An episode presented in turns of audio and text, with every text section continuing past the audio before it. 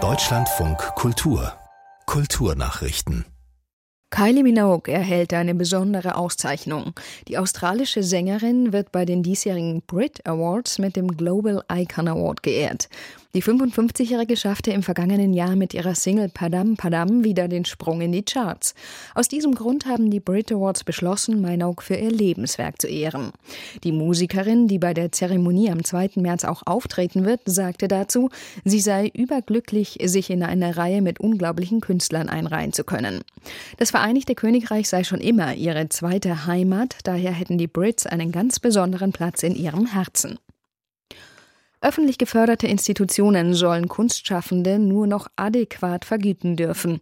Das strebt Kulturstaatsministerin Roth an und folgt damit dem Koalitionsvertrag der Ampelregierung. Nun hat sie ihre konkreten Pläne vorgestellt.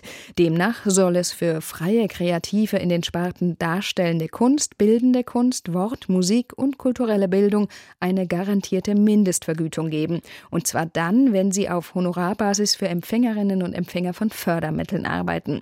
Verpflichtend ist das aber nur bei Förderungen, bei denen der Anteil des Bundes bei mehr als der Hälfte liegt. Die Regelung greift ab Juli dieses Jahres. Das Deutsche Historische Museum in Berlin hat einen seltenen Neuzugang. Es erwarb ein Straußenei mit eingravierten Szenen aus dem frühen 17. Jahrhundert. Darauf seien drei Darstellungen von Handelsgütern eingeritzt, teilte das Museum mit, nämlich eine Dattelpalme mit Fruchtstauden, ein Inselbewohner beim Ernten von Kokosnüssen sowie eine Tabakpflanzerin. Straußeneier waren dem Museum zufolge in der Antike begehrte Handelsprodukte und Importwaren. Im deutschsprachigen Raum waren sie demnach im 15. und 16. Jahrhundert am weitesten verbreitet. Sowohl unbehandelt als auch in Form aufwendig in Silber gefasster Luxusobjekte seien sie Teil fürstlicher Kunst- und Naturaliensammlungen sowie kirchlicher Schatzkammern gewesen. Gravierte Exemplare gab es nur wenige. Zum Welttag des Radios unterstreichen Medienverbände aus aller Welt die Bedeutung des Mediums. Das Radio sei ein Kompass in einer sich verändernden Welt, heißt es in einem Appell, den unter anderem die UNESCO, die Europäische Rundfunkunion sowie ihr Pendant im asiatisch-pazifischen Raum unterzeichnet haben.